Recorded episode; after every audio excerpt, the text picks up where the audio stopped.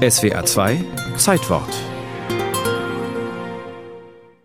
Es ist eines der größten Löcher, die jemals von Menschenhand gegraben wurden. Das Big Hole. Mitten in dem kleinen Ort Kimberley im kargen Norden Südafrikas.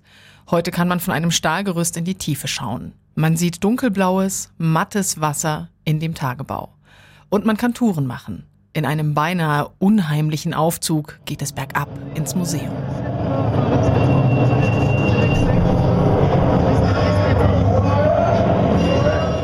Im Museum sind Bilder zu sehen, originale Zeitungen, Werkzeuge und jede Menge Gestein.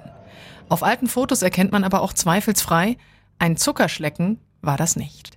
Erschöpfte und kraftlose Menschen, auch Kranke, gezeichnet von der Kälte im Winter. Diamanten hält auf den Fotos niemand stolz in die Höhe. Heute kann man sich gut vorstellen, wie zehrend und anstrengend die Arbeit unter Tage war. Man läuft geduckt durch enge Gänge, die von Holzbalken gestützt werden. Zwischendurch sieht man in der spärlichen Beleuchtung blanken Fels. Immer dabei ein Guide, der durch die Gänge und Hallen führt. Genau hier wurde am meisten gearbeitet. Willkommen. Hier bekommt man eine Vorstellung davon, welche Werkzeuge die Minenarbeiter hatten. Angefangen hatte alles 1866. Da wurden erstmals glitzernde Steine gefunden. Einfach so auf der Erdoberfläche, auf dem freien Feld. Als Tests ergaben, dass es sich um Diamanten handelte, da ging ein richtiger Hype los. Es war das größte Diamantenfieber, das die Welt jemals erlebt hat. In den Diamantenfeldern rund um Kimberley arbeiteten binnen vier Jahren schon 50.000 Menschen. Die kamen zu Fuß, auf Pferden, mit Kutschen, die von Ochsen gezogen wurden.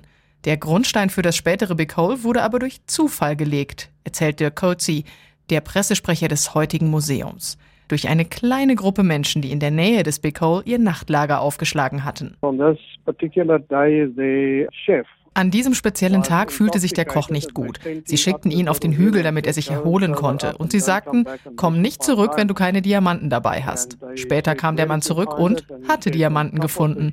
Er habe sie oben auf dem Hügel gefunden, sagte er. Die Leute haben das Gebiet abgesteckt und begonnen zu graben. Sie wollten es geheim halten. Aber wie es mit Geheimnissen nun mal so ist, verbreitete sich das. Alle eilten zu der Stelle und das war das heutige Kimberley.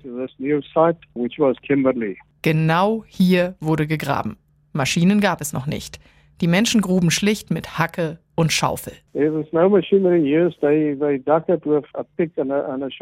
Und sie hatten Sprengstoff. Der kam regelmäßig zum Einsatz. Als Show-Effekt bekommt man solche kleinen Sprengungen auch heute noch vorgeführt.